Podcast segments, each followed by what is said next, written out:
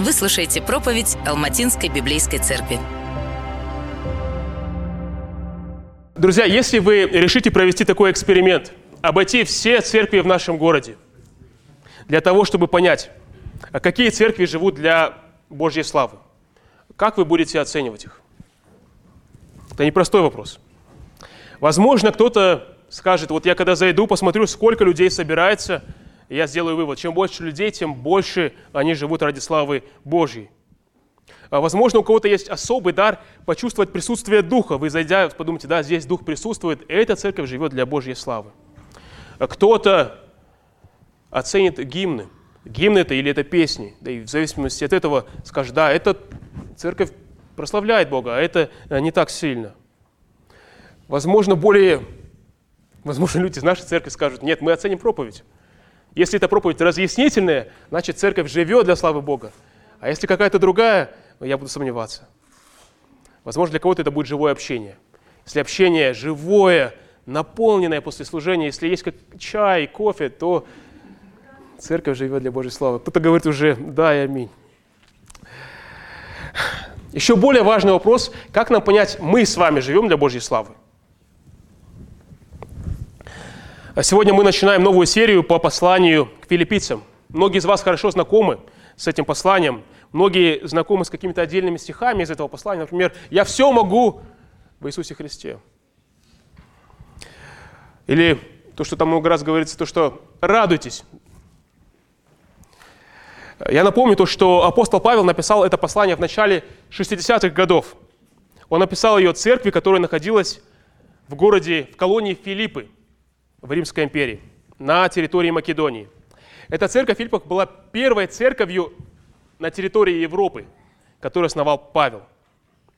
Получается, после основания церкви прошло 12 лет, приблизительно 12 лет, и Павел, находясь в заключении за проповедь Евангелия, он находился в заключении в Риме, он пишет через 12 лет послание этой церкви в Филиппах. Какова причина этого послания? Причина написания – а Павел выражает благодарность церкви за то, что они постоянно поддерживают его на протяжении всего его служения, и даже в тюрьме они отправляют ему дары для того, чтобы Павел мог быть обеспеченным. Они отправляют ему свою поддержку, включая и деньги. Они отправляют его с одним из членов своей церкви по имени Эпофродит. И вот теперь Эпофродит, он приносит эту поддержку, и теперь Павел пишет письмо филиппийцам, чтобы поблагодарить их и ободрить их в слове. Мы с вами могли бы назвать послание к филиппийцам миссионерским письмом – то есть Павел как миссионер пишет письмо церкви, которая его поддерживает. Начало первой главы, которую мы сегодня будем с вами рассматривать, первые 11 стихов первой главы, отвечает на вопрос, как нам жить во славу Бога. Как нам жить во славу Бога. Давайте вместе прочитаем первые 11 стихов первой главы послания к филиппийцам. Я прочитаю в переводе епископа Кассиана. Услышьте Божье Слово.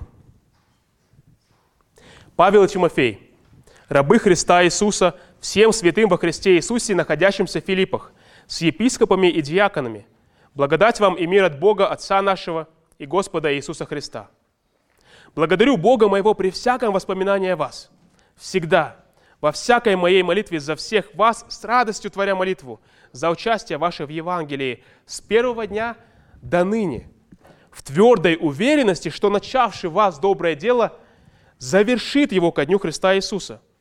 Как и подобает мне думать это о всех вас, потому что вы в сердце моем, будучи все сопричастниками моими в благодати, как в узах моих, так и в защите и утверждении Евангелия. Ибо свидетель мне Бог, что я жажду по всем вам любовью Иисуса Христа. И о том я молюсь, чтобы любовь ваша все больше и больше преизобиловала в познании всякой рассудительности, чтобы вы испытывали, что лучше – для того, чтобы вы были чисты и непорочны в день Христов, исполнены плода праведности, который через Иисуса Христа во славу и похвалу Божию. Аминь. Церковь, наш сегодняшний главный вывод из этого текста звучит следующим образом. Церковь, которая славит Бога, посвящена Евангелию. Церковь, которая славит Бога, посвящена Евангелию. Когда я э, пишу такой, знаете, сжатый вывод, я всегда вспоминаю нашего брата Дениса Енина. и он мне задает вопрос, а что это значит на практике? И поэтому давайте зададим вопрос, что значит на практике, что церковь посвящена Евангелию? Два аспекта мы увидим в нашем тексте. Два аспекта. Это внешний аспект и внутренний. Внешний аспект посвященности Евангелию – это продвижение Евангелия. Это наше действие по отношению к Евангелию, когда оно продвигается. А внутренний аспект – это плод Евангелия. Тот плод, который Евангелие приносит в нашей жизни, внутри нас. Вначале мы с вами рассмотрим стихи с 3 по 11, а потом уже вернемся к приветствию. И там мы увидим пример Павла. Как пример Павла показывает оба этих аспекта посвященности Евангелию. Таким образом, структура нашей проповеди сегодня это будет продвижение Евангелия, плод Евангелия и пример Павла. Продвижение, плод, пример. А первое, что мы с вами видим, это то, что посвященность Евангелию включает в себя продвижение Евангелия. Это стихи с 3 по 7 в нашем отрывке. Стихи с 3 по 7. Церковь, которая участвует в Евангелии, в его продвижении, прославляет тем самым Бога. А посмотрите, за что Павел благодарит Бога касательно филиппийцев. Третий стих. «Благодарю Бога моего». И пятый стих. «За участие ваше в Евангелии». Павел говорит, я благодарю Бога за вас, филиппийцы, за то, что вы участвуете в Евангелии. Вот слово «участвуете» в Евангелии, участие в Евангелии, это греческое слово «кайнания». Я знаю, что некоторые, многие у нас в церкви слышали это слово «кайнания». Да, обычно в Новом Завете оно переводится как слово «общение». Общение. И когда мы думаем про это слово, мы думаем, что это дружба, э, такие знаете, теплые отношения. Но Павел здесь использует то же самое слово и говорит по отношению к Евангелию, что вы всегда участвуете в Евангелии. Получается, что участие в Евангелии, то слово «кайнания», это больше, чем просто дружба. Это партнерство. Это слово очень часто использовалось в коммерческом контексте. А, оно означает то, что оно может означать теплые чувства, но оно означает в первую очередь то, что филиппийцы посвятили себя одному делу с Павлом. Они стояли рука об руку с ним ради одного видения, чтобы имя Христа было проповедано по всей территории Римской империи. Это участие в Евангелии, посвящение себя одному делу, продвижение одного Евангелия. А помните наш главный вывод? Церковь, которая, которая славит Бога, посвящена Евангелию. У кого-то из вас возникнет вопрос. Каким образом слава Бога связана с продвижением Евангелия? Какая связь между ними? Это закономерный вопрос, хороший вопрос. Я вам проведу такую аналогию – если вы сильно кем-то восхищаетесь, это может быть человек, это может быть какой-то спортсмен или бизнесмен или политик, это может быть даже бренд. Если вы кем-то восхищаетесь, то вы будете рассказывать об этой личности или об этом бренде, какой он замечательный. Если вы познакомитесь с нашим братом Максимом и спросите у него, что он думает о бренде IKEA, он вам расскажет, что это самая восхитительная корпоративная этика, это лучшая забота о сотрудниках, вы с ним поговорите пять минут, и вы подумаете, вау, как он любит Икею. И то же самое, если человек восхищается, может быть, Майклом Джорданом, или там Лионелем Месси, или еще каким-то атлетом, или каким-то, э, может быть, генералом из прошлого, он будет с таким же восхищением говорить о нем, вот какой он великий. Видите, более того, если человек очень сильно восхищается да, каким-то человеком, он, возможно, даже будет покупать какие-то товары его, какие-то, может быть, там, карточку с его автографом. Он заплатит большие деньги за это.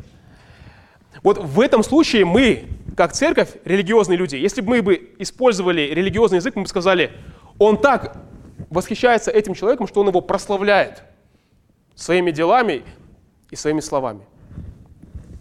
И точно так же церковь возвеличивает Бога, прославляет Бога, когда она с восхищением рассказывает об Иисусе Христе. Она прославляет Бога через то, что она прилюдно восхищается добротой, милостью, величием своего Бога. Здесь все дело в мотивации. Человек прославляет своего Господа своими словами, рассказывает о Христе не потому, что его заставляют. Вот если ты расскажешь всем о Христе, то ты точно спасешься. Нет. Человек его никто не принуждает. Но если христианин настолько убежден в славе Бога, что он не может себя сдержаться, чтобы не рассказать своему члену семьи или коллегу, коллеге на работе о том, какой замечательный у него Бог, он тем самым прославляет этого Бога как великого Бога. Более того, если человек настолько восхищается своим Богом, он не только сам будет говорить людям о Христе, он будет всячески трудиться ради того, чтобы те люди, к которым он сам лично не может прийти, чтобы и они узнали о Христе. Он будет на это жертвовать свои ресурсы, свои таланты э, и свои деньги ради того, чтобы люди в другой стране узнали о Христе. Вы видите, каким образом продвижение Евангелия связано со славой Бога. Павел говорит, что церковь в Филиппах была настолько движима Божьей славой, что она участвовала в Евангелии с первого дня. То, что говорит у нас пятый стих. С первого дня до ныне церковь Филиппах была посвящена Божьей славе. Настолько, что она участвовала в Евангелии. Э, участие в Евангелии – это не только наше с вами благовестие, но это и материальная поддержка тех служителей, которые служат в других местах, да, которые рассказывают о Христе в тех местах, куда церковь сама не могла пойти. Давайте вспомним, как началось участие филиппийцев в Евангелии. Вот эти первые дни, первые дни, как они выглядели. Мы о них можем прочитать в 16 главе Деяний. Там мы с вами прочитаем то, что Дух Святой направляет Павла и его спутников с их маршрута, который они выбрали, он направляет их в Македонию. А, приходит ангел и говорит, что, а, что тебе следует идти в Македонию. И они приходят в Филиппы, в колонию римскую под названием Филиппы. Обычно, если вы знакомы с деяниями, вы знаете, то, что обычно стратегия Павла была такая. Прийти в новый город и пойти в синагогу. И там в синагоге говорить евреям, что посмотрите, прочитайте свою Библию, и вы увидите, что Иисус – это и есть Христос. Но в Филиппах было так мало евреев, что там не было синагоги. Там даже не было десяти глав семейств для того, чтобы организовать синагогу. Поэтому вместо этого он идет за город, к реке, да, и там вот на, на пляже, получается, собирается небольшая группа людей, и большинство из них женщины, и он им говорит, посмотрите, Иисус – это и есть Христос. И одна из этих женщин по имени Лидия, которая была успешная бизнес-вумен, уверует в Иисуса Христа, и сразу же вот у, этой, у этого зачатка церкви сразу же начинается посвященность Евангелию – она говорит, не уходи из нашего города, пойдем и поживи у меня и служи в нашем городе. Расскажи людям о Христе. Она принимает его у себя дома, чтобы Павел и его спутники могли продолжать служить в их городе. Это было не очень, не очень, не очень длинное служение, потому что власти обозлились, заключили Павла в тюрьму. В тюрьме спасается тюремщик, который охранял Павла. И что первое, что он делает? Павел, пойдем ко мне домой. Расскажи всем о Христе. Он продолжает участие в Евангелии. И он его просит, упрашивает его остаться у, своих, э, у него в доме. И все-таки э, Павла очень быстро изгоняют. Он совсем недолгое время провел в Филиппах. Но, когда Павел ушел из Филипп, их участие в Евангелии не остановилось. В 18 главе Деяний мы читаем, что Павел добирается вот до Каринфа. Это уже Северная Африка. Представьте, у кого есть небольшие познания в географии. Он из Европы уже попадает в Северную Африку. И ой, в, погоди, Каринф, в Грецию, в Южную Грецию. И посмотрите, как у нас здесь написано, 18 глава, 5 стих. Павел вынужден был делать палатки, потому что у него не было средств для того, чтобы обеспечивать свое служение. Он был вынужден делать палатки, шить палатки и продавать их. Да, и тем самым обеспечивал себя и своих э, сослужителей. Но посмотрите, 18 глава, 5 стих. «Когда же пришли из Македонии Сила и Тимофей, Павел всецело отдался Слову. И у нас должен быть вопрос, а что такое они пришли из, э, из Македонии, почему это Павел всецело после этого отдался Слову? И мы с вами узнаем то, что филиппийцы прислали столько денег Павлу, что он больше не нуждался в том, чтобы шить палатки. Он мог сто процентов все свое время с утра до ночи посвятить служению Евангелия, провозглашать Христа в этом городе. И он это делал годами. А Филиппийцы 4.15 мы дальше, мы, мы с вами читаем. Посмотрите, как Павел говорит. В начале Евангелия, когда я вышел из Македонии, ни одна церковь не оказала мне участия в деле выдачи и получения. То есть ни одна церковь меня не поддерживала, кроме вас одних. Потому что вы и Фессалонику, и раз, и два прислали мне на нужду. Церковь в Филиппах была настолько охвачена миссией Евангелие, чтобы Евангелие было проповедано во, во всех уголках империи, что они продолжали, продолжали поддерживать Павла, потому что они сами не могли пойти во все эти другие города. Чтобы Павел мог себя всецело посвящать Евангелию. Я думаю, что вы сейчас видите то, что посвященность Евангелию связана со славой Бога напрямую. Но у кого-то, наверное, возникает вопрос. Хорошо, я понимаю, что если я посвящаю себя продвижению Евангелия, это славит Бога. А если что-то для меня в этом? Или только слава Богу, что-то для меня лично есть какой-то, может быть, небольшой бонус? Это тоже будет хороший вопрос. И посмотрите, что ответ – да. Удивительно, в Божьей милости ответ – да. Посмотрите на шестой стих. Павел продолжает. «В твердой уверенности, что начавший вас доброе дело завершит его ко дню Христа Иисуса». Почему у Павла твердая уверенность, все, что Бог завершит доброе дело в филиппийцах? Потому что он видит, насколько они посвятили себя делу Евангелия. Их посвященность Евангелию вселяет уверенность в Павле, то, что они действительно принадлежат Богу. А что это за доброе дело? Доброе дело – это уверенность во спасении. Все дело спасения от избрания да, до прославления – это дело Бога. Духовный рост только от Бога. Это для нас большое утешение. Только Бог дает духовный рост. Мы его сами себе не производим. Бог начал в нас работу, Он ее проводит сейчас, и Он ее завершит ко дню Христа. А Бог – это корень уверенности в том, что христианин будет расти. Но теперь, посмотрите, но то, что если, если церковь посвящена продвижению Евангелия, это вселяет уверенность в самих нас. О, мы действительно Божьи дети. И напротив, если человек не посвящен Евангелию, у него будет как минимум на одну причину меньше быть уверенным, то, что он принадлежит Богу, то, что он охвачен славой Бога.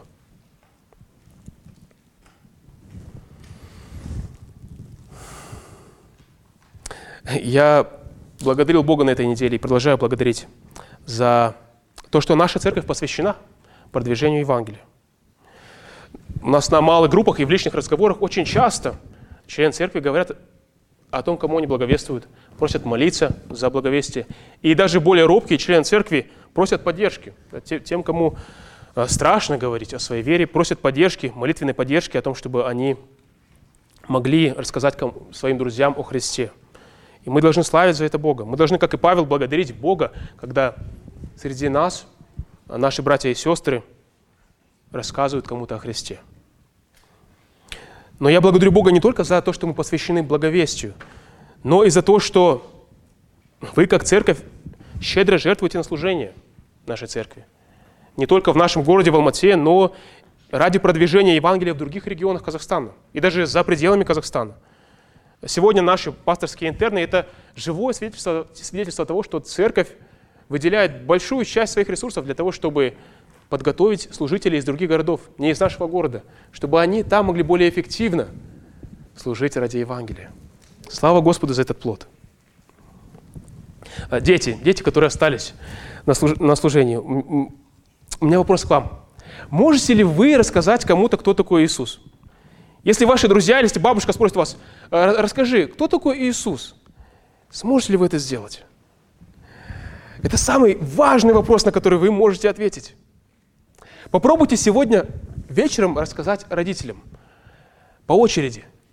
А, скажите, вот как я понимаю, кто такой Иисус.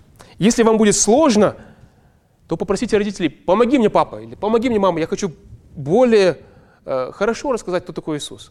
Но попробуйте прямо сегодня вечером. А родители, поговорите сегодня вечером со своими детьми. Пускай они вам расскажут, кто такой Иисус. Это самое важное, самый важный вопрос, на который они могут ответить. А, итак, церковь, которая живет ради Божьей славы, посвящена продвижению Евангелия посвящена продвижению Евангелия. Но это не все. Это не все. Потому что церковь, которая живет ради Божьей славы, посвящена не только продвижению Евангелия, но еще и плоду Евангелия. Плоду Евангелия. Это вот внутренний аспект. Плод Евангелия. Стихи с 8 по 11. Стихи с 8 по 11.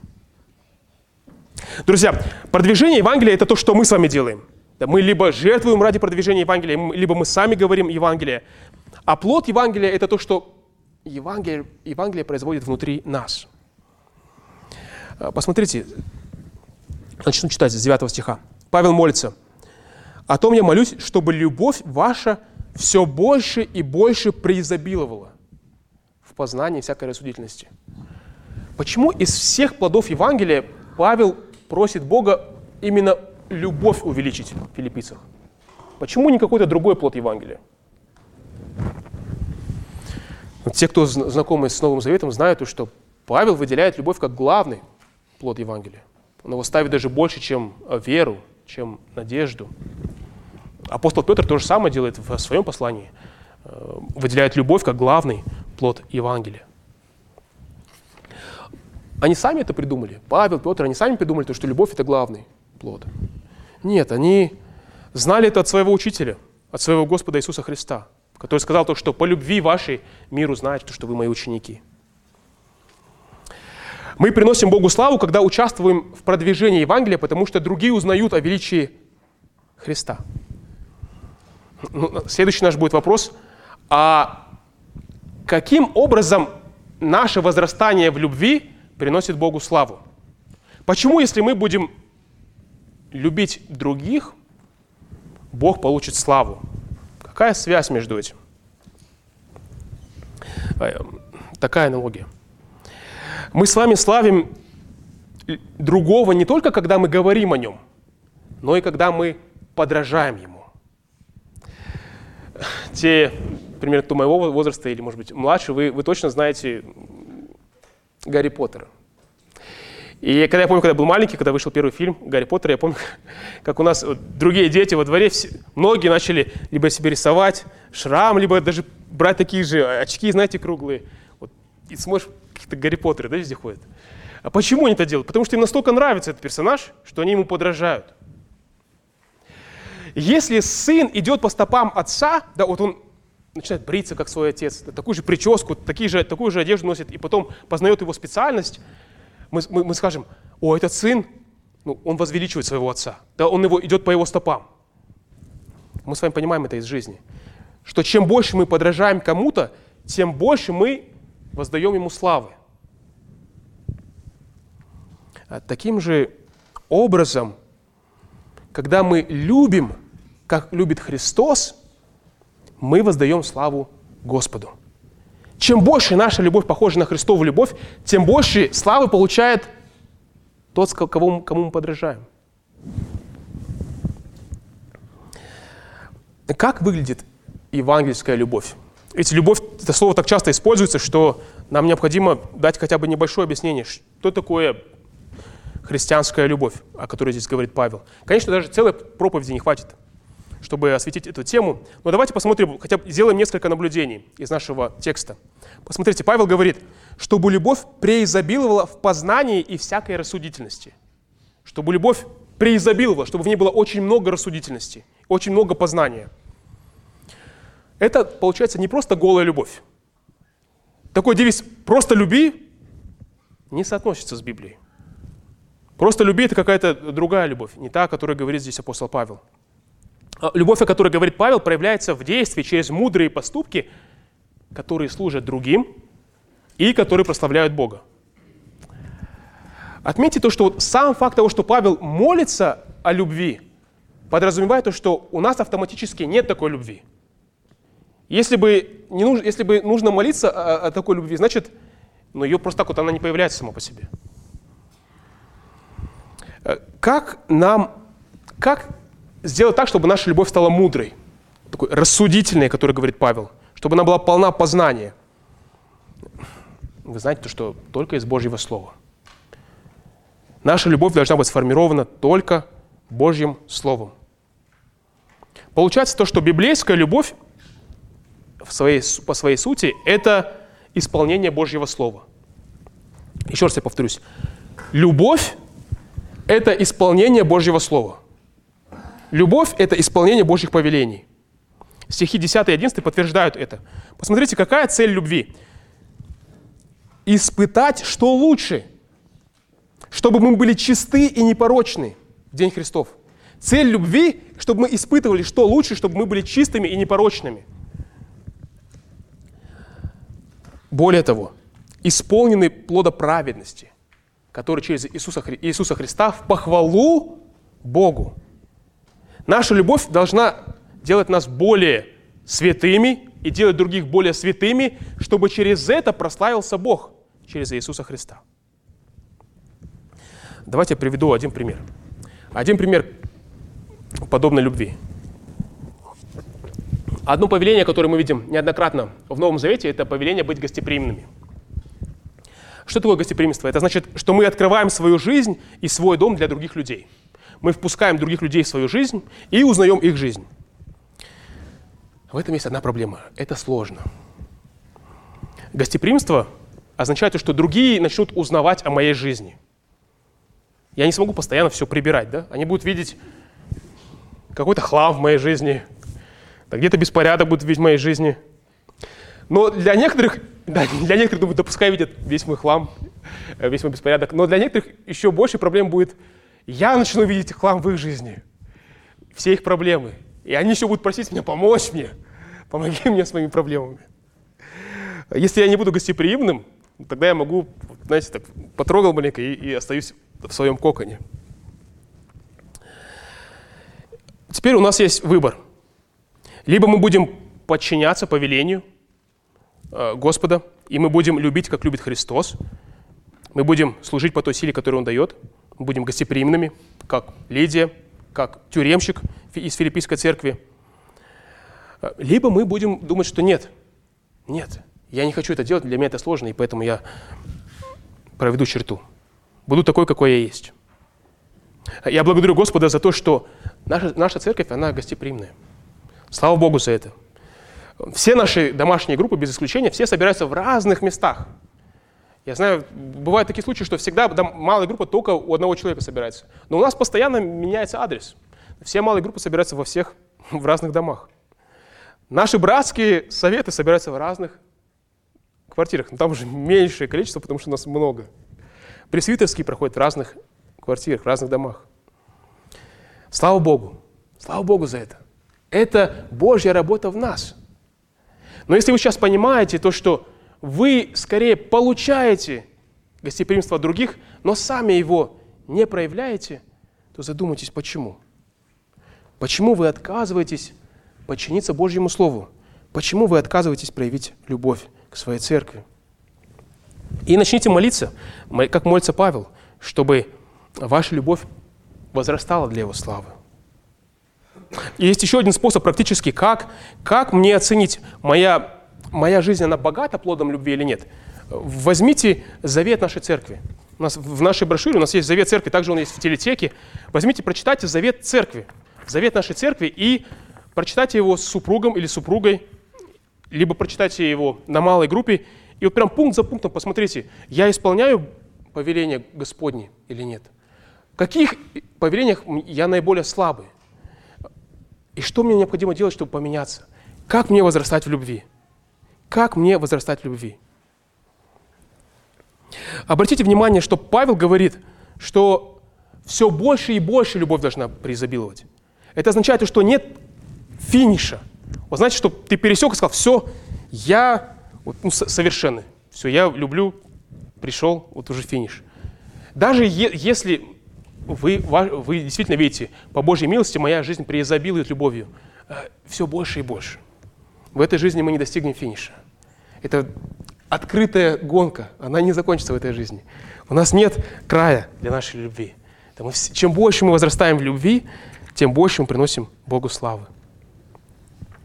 Итак, мы с вами, с вами увидели то, что церковь, которая славит Бога, посвящена Евангелию. И также мы с вами увидели то, что церковь, которая славит Бога, она посвящена плоду Евангелия, э, любви. Кто-то может подумать, так, я сейчас думаю о своей жизни, я точно посвящен любви. Вот я очень гостеприимный по сравнению с другими, э, я молюсь за других, для, для меня, мне приятно проявлять любовь. Но продвижение Евангелия, я, это не для меня. Пускай другой кто-то участвует в продвижении Евангелия. А кто-то может подумать, я все свое время посвящаю продвижению Евангелия. У меня нет времени любить еще ближнего. Я все время посвящаю и так служению другим вот неверующим людям. Еще как это любить? Когда? А меня нет на этого э, ни, ни времени, ни сил. Но оба аспекта связаны неразрывно. Продвижение Евангелия и плод Евангелия, они связаны, как одна цепь. Нельзя взять их и разъединить. Аналогия – это здоровый человек. У нас есть таких две ноги, да, два столпа здорового человека. Это физическая активность, это что, что внешнее, да, что он делает, и правильное питание. Я упрощаю, но принципы такие. И правильное питание, он питается здоровой едой. И оба эти аспекта, они неразрывно связаны. Представьте, вот человек, который постоянно каждый день бегает, упражняется, занимается, но потом все, что он ест, это печеньки и пьет черный кофе. Какой у него будет запас здоровья? Ну, очень короткий. Да, в быстром времени у него появится там гастрит и, и разные другие болезни. Но точно не будет здоровым, даже если он будет постоянно, постоянно посвящать себя физическим упражнениям. Но подумайте о другом человеке, который ест только правильную еду. Никакого там сахара, только правильная еда. Но все, что он делает, он лежит, а потом сидит. И все. У него две позиции. Я вижу, что по, по глазам кого-то, у кого-то это мечта, по-моему. У кого-то, я смотрю, там глаза заблестели. Но на самом деле здоровье также будет очень-очень ограничено у этого человека. У него очень быстро начнут атрофироваться мышцы, и в какой-то момент он станет больше похож на растение, чем на живого человека. Нельзя разъединить правильное питание и физическую активность. И точно так же нельзя разделить продвижение Евангелия и возрастание в плоде Евангелия, в любви. Одно без другого не будет прославлять Бога. Если мы посвятим себя только продвижению Евангелия без любви, то мы получим, в итоге получим какой-то сетевой маркетинг, знаете, какую-то пирамиду, где мы будем ходить и распространять информацию.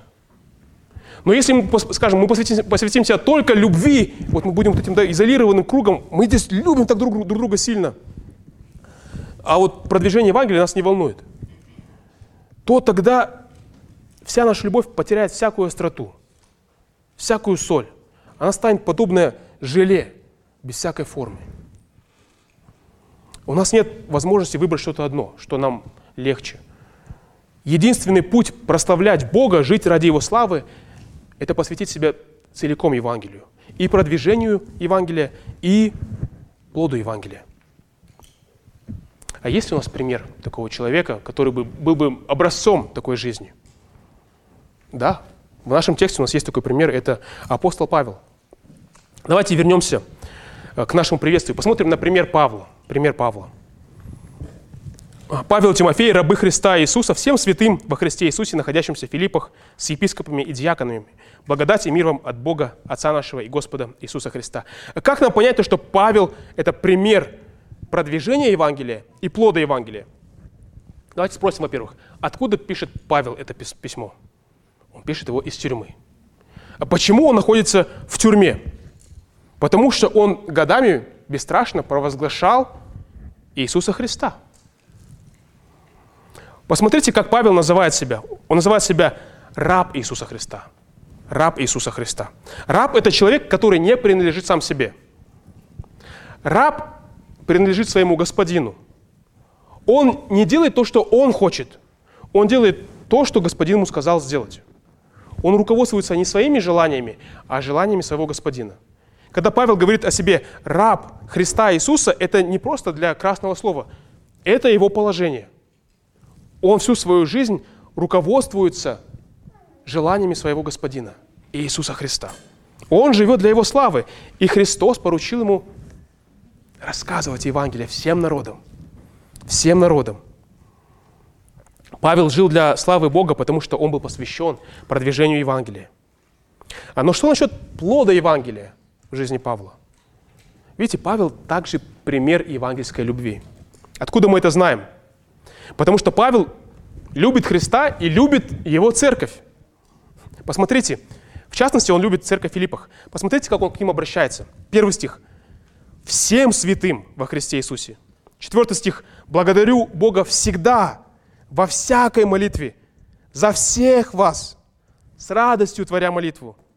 Шестой стих. «В твердой уверенности о всех вас, потому что вы в сердце моем, будучи все сопричастниками моими в благодати. Восьмой стих. «Я жажду по всем вам любовью Христа Иисуса». Как проявляется любовь Павла? То, что он пишет филиппийцам, он заботится об их духовном здоровье, об их положении дел, он благодарит Бога за них, он регулярно молится об их возрастании, он уверен в, об их спасении, он радуется, когда думает о них.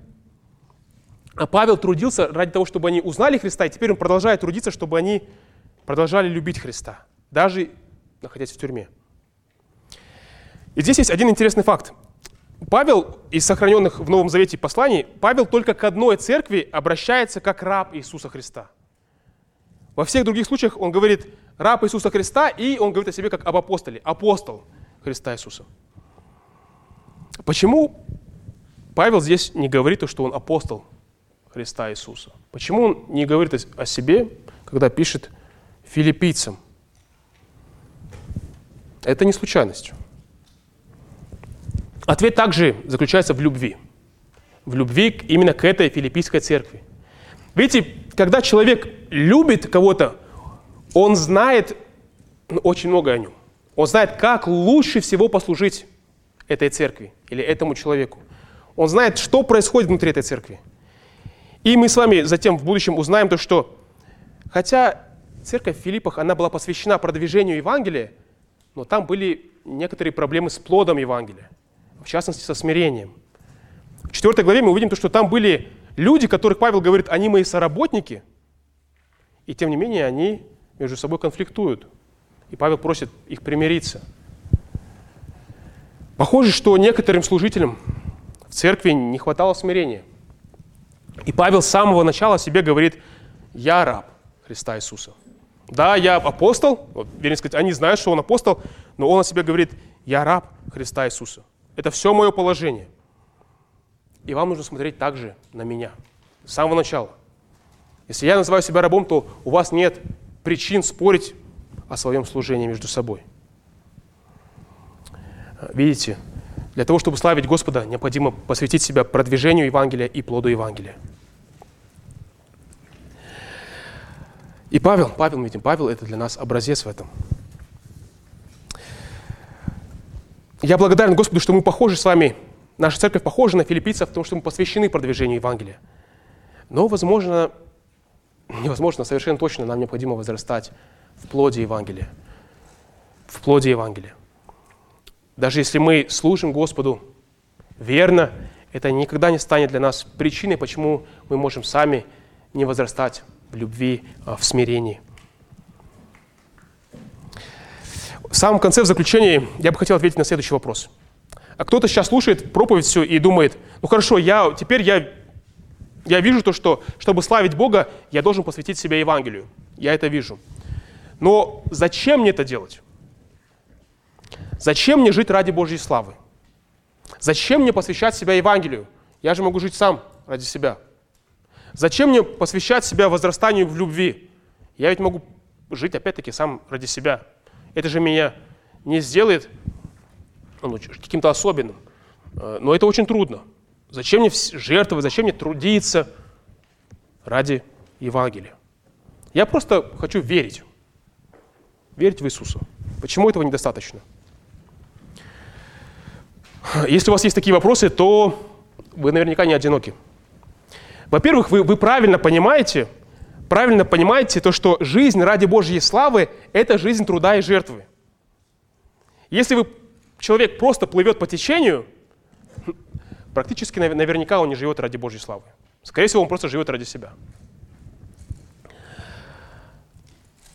Но остается вопрос, а зачем мне становиться рабом Иисуса Христа? Зачем мне подчинять свою жизнь Евангелию? Зачем?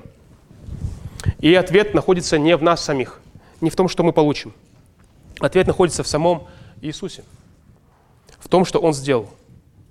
В послании к филиппийцам мы с вами читаем о том, что Христос. Видите, Иисус принял позорную смерть на кресте для того, чтобы мы перестали быть рабами себе, чтобы мы могли стать рабами Бога. И парадоксально стать по-настоящему свободными людьми. А Господь, Бог принял его жертву, и Он это показал через то, что воскресил Христа на третий день. И сегодня наш призыв каждому – это перестаньте быть рабами своих желаний.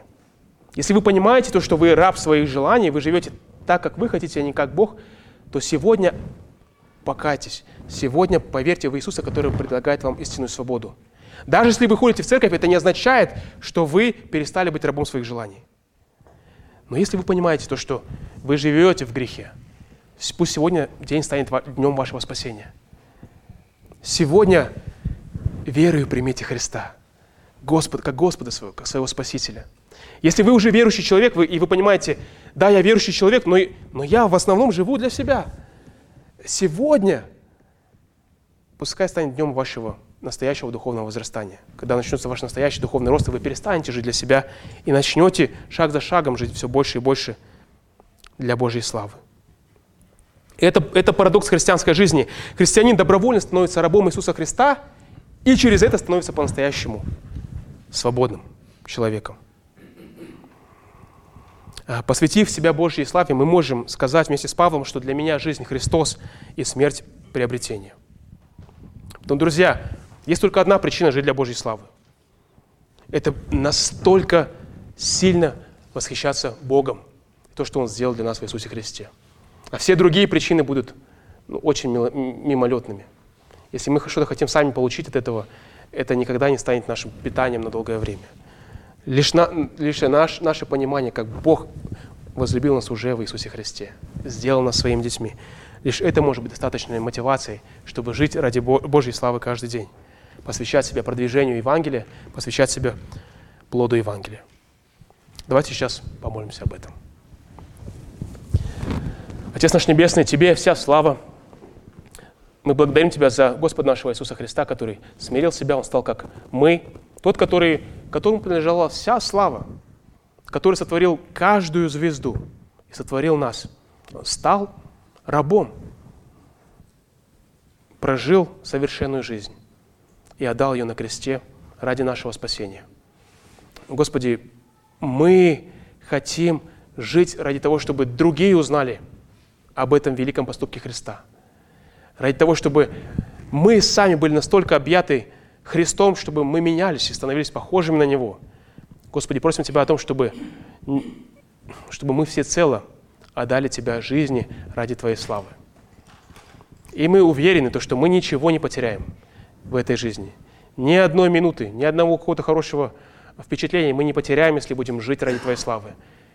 И мы знаем то, что это самое лучшее для нас в вечности.